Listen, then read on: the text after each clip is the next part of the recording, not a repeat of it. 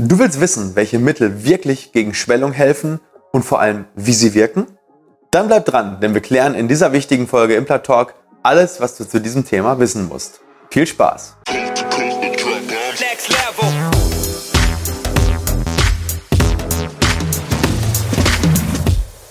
Hallo liebe Community, mein Name ist Dr. Stefan Helker und ich heiße euch herzlich willkommen bei der Audioversion unseres erfolgreichen YouTube-Formates Implatalk.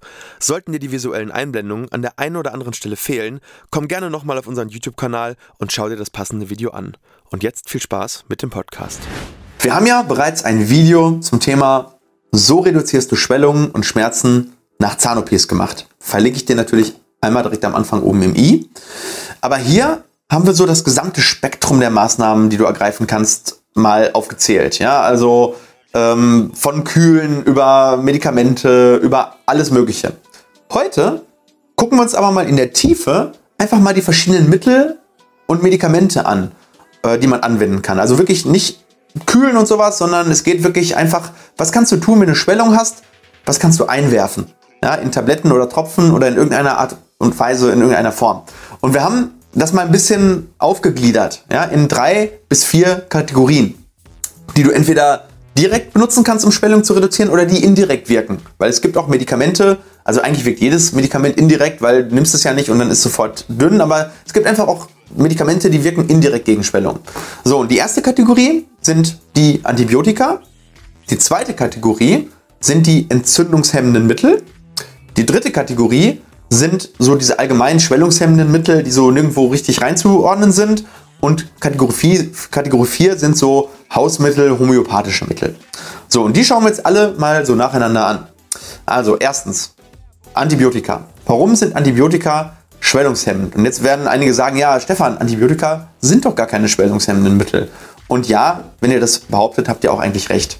Aber es gibt zwei Anwendungsgebiete, und die sind auch sehr häufig, wo Antibiotika trotzdem schwellungshemmend wirken. Nämlich erstens, wenn eine bakterielle Infektion vorliegt und das Antibiotikum wirkt ja gegen die vorkommenden Bakterien wirksam.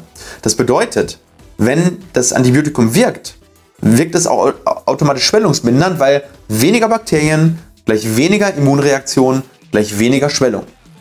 Logisch, oder? So, der zweite Anwendungscase, das zweite Anwendungsgebiet ist eigentlich fast das gleiche, aber ein bisschen anders, nämlich nach Zahn-OPs oder nach generell nach OPs, völlig egal. Auch im Nichtmundraum, auch im Bauchraum, wo auch immer. Ähm, zum Beispiel auch nach Weisheitszahnentfernungen. Ähm, und hier kann eine prophylaktische Antibiotikagabe Schwellung vermindern, indem sie es gar nicht erst dazu kommen lassen, dass eine bakterielle Infektion auftritt. Weil wir haben dann weniger Bakterien in der Wunde, weil wir fangen zum Beispiel schon einen Tag vorher mit dem Antibiotikum an und das Antibiotikum ist schon angeflutet. Und ähm, dadurch können auch die Bakterien, die es trotzdem in die Wunde schaffen, mit der Unterstützung des Antibiotikums, ja, vom Körper einfach viel effizienter eliminiert werden. Also das Antibiotikum ist sozusagen wie eine Unterstützung für unser Immunsystem, um die Bakterien zu eliminieren, bevor es eben zu einer großen Schwellung überhaupt kommen kann. Und wir sehen das auf jeden Fall bei uns in der täglichen Praxis, in der Chirurgie, dass die Schwellungen nach Implantationen und oralchirurgischen Eingriffen deutlich geringer ausfallen, wenn wir antibiotisch abdecken. Völlig klar. Und hier muss der Arzt klar auch einen guten Mittelweg finden, dass er das Antibiotikum nicht zu inflationär und zu häufig einsetzt, ähm, um das optimale Heilungsergebnis zu erreichen, aber gleichzeitig auch nicht zu viele Resistenzen zu fördern. Also hier ist einfach ja, ein bisschen Fingerspitzengefühl gefragt. Also man muss nicht direkt bei jeder kleinen Zahnextraktion ein Antibiotikum geben, aber wenn die OP eine gewisse Größe erreicht, eine gewisse Wundfläche auch da ist, dann macht ein Antibiotikum auf jeden Fall zur Infektionsprophylaxe Sinn. So, zweite Gruppe ist ja das Thema entzündungshemmende Mittel. Und hier kann man vor allem das Cortison und das Dexamethason nehmen. Äh, also im Prinzip, das sind diese ganzen Antiphlogistika, die dann eben äh, äh, auch Ibuprofen und Diclofenac gehören dazu, äh, die die Entzündungsreaktion des Körpers absenken.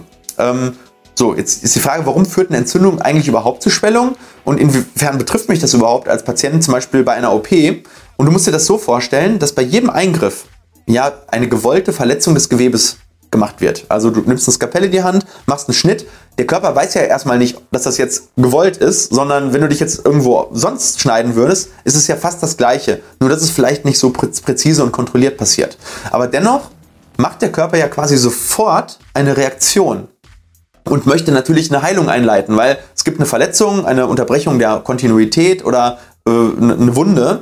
Und hierzu leitet der Körper eine sogenannte gewollte Entzündungsreaktion ein. Und dazu schickt er im Prinzip Abwehrzellen an den Ort der Wunde und äh, transportiert äh, sozusagen dann Bakterien, totes Gewebe, ähm, alles Mögliche von der Wunde weg. Ne? Weil er möchte ja da eine saubere Stelle haben. Also sprich, der beseitigt eigentlich erstmal so ein bisschen die Baustelle und ja, möchte eigentlich den Weg für die eigentliche Wundheilung freimachen. Und jetzt kannst du mit Medikamenten wie zum Beispiel Cortison oder auch Ibuprofen die Schwellung absenken, indem diese Entzündungsreaktion abgesenkt wird. Das heißt, du hast natürlich dann auch weniger Schwellung, ne? also deswegen wirkt Ibuprofen eben doppelt, also es wirkt sowohl schmerzmindernd als auch schwellungsmindernd und dadurch natürlich doppelt schmerzmindernd.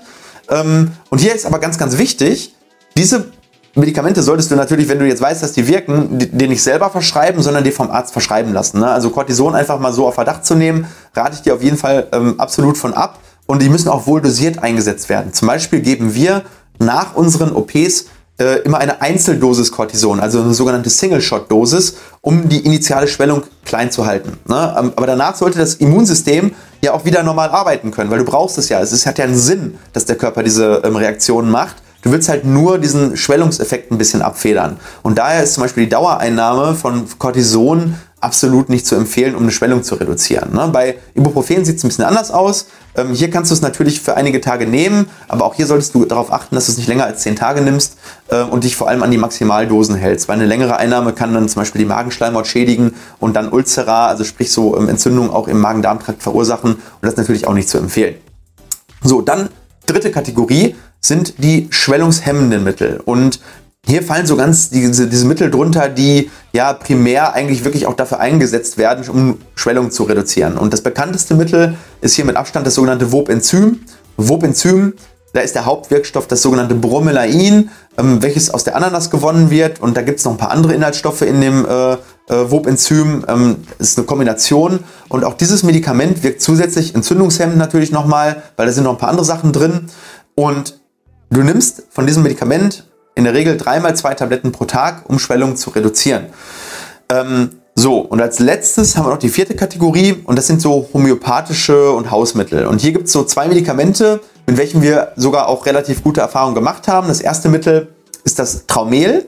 Traumel hat auch so eine ganze Kombination aus Wirkstoffen, ähm, mitunter auch Arnika und da einige von euch werden jetzt sagen, oh, Homöopathie, das wirkt nicht ja, kann man sich auf den äh, Standpunkt stellen, aber es gibt mittlerweile wirklich einige hochwertige Studien. Nicht irgendwelche äh, Studien, wo Leute 20 Leute untersucht haben und dann gesagt haben, ja, bei, bei 20 hat es dann gewirkt und die, die, die, die, die Größe der Studie ist ja überhaupt nicht aussagekräftig, sondern wirklich hochwertige, kontrollierte Studien.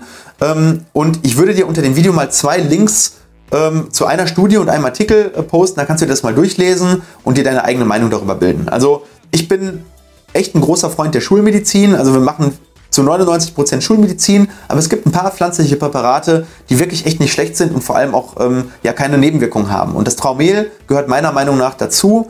Und vielleicht hat der eine oder andere vielleicht sogar auch schon mal benutzt und Erfahrungen. Dann gerne mal einen Kommentar unten drunter unter dem Video, ähm, was eure äh, Erfahrungen mit dem Mittel sind.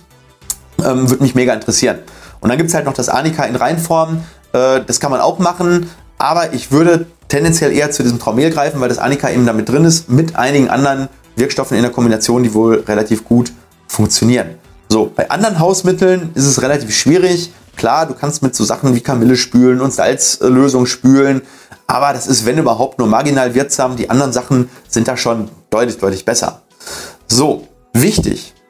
In diesem Video geht es wirklich nur um das Mittel, was du einnimmst, äh, um ja im Prinzip die Schwellung runterzukriegen. So Sachen wie schonen, kühlen, haben wir in den anderen Videos, wie gesagt, behandelt. Und das musst du natürlich zusätzlich machen, um den Effekt ähm, zu potenzieren. Also hier nochmal im i oben nochmal eingeblendet das Video zum Thema so reduzierst du Schwellung und Schmerzen. Äh, würde ich dir auf jeden Fall vorschlagen, weil wenn du dieses Video siehst, ist es ja höchstwahrscheinlich für dich relevant und du hast vielleicht eine Schwellung oder willst wissen, wie du so reduzierst.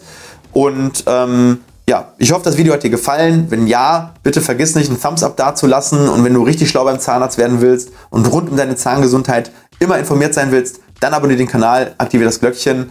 Ach, und schreib doch bitte mal ähm, auch für die Community einen Kommentar. Was hat dir äh, bis jetzt ähm, am meisten geholfen von diesen Mitteln? Und ähm, ich bin gespannt und freue mich darauf, Wir antworten eure Fragen immer so schnell wie wir können, ich und mein Team. Und ganz liebe Grüße, bis zum nächsten Video. Wir sehen uns. Bis dann.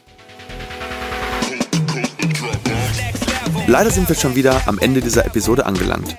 Wenn dir diese Folge oder unser Podcast gefällt, dann schicke ihn doch einer weiteren Person und sorge damit dafür, dass die Menschen fit im Thema Zahnmedizin werden.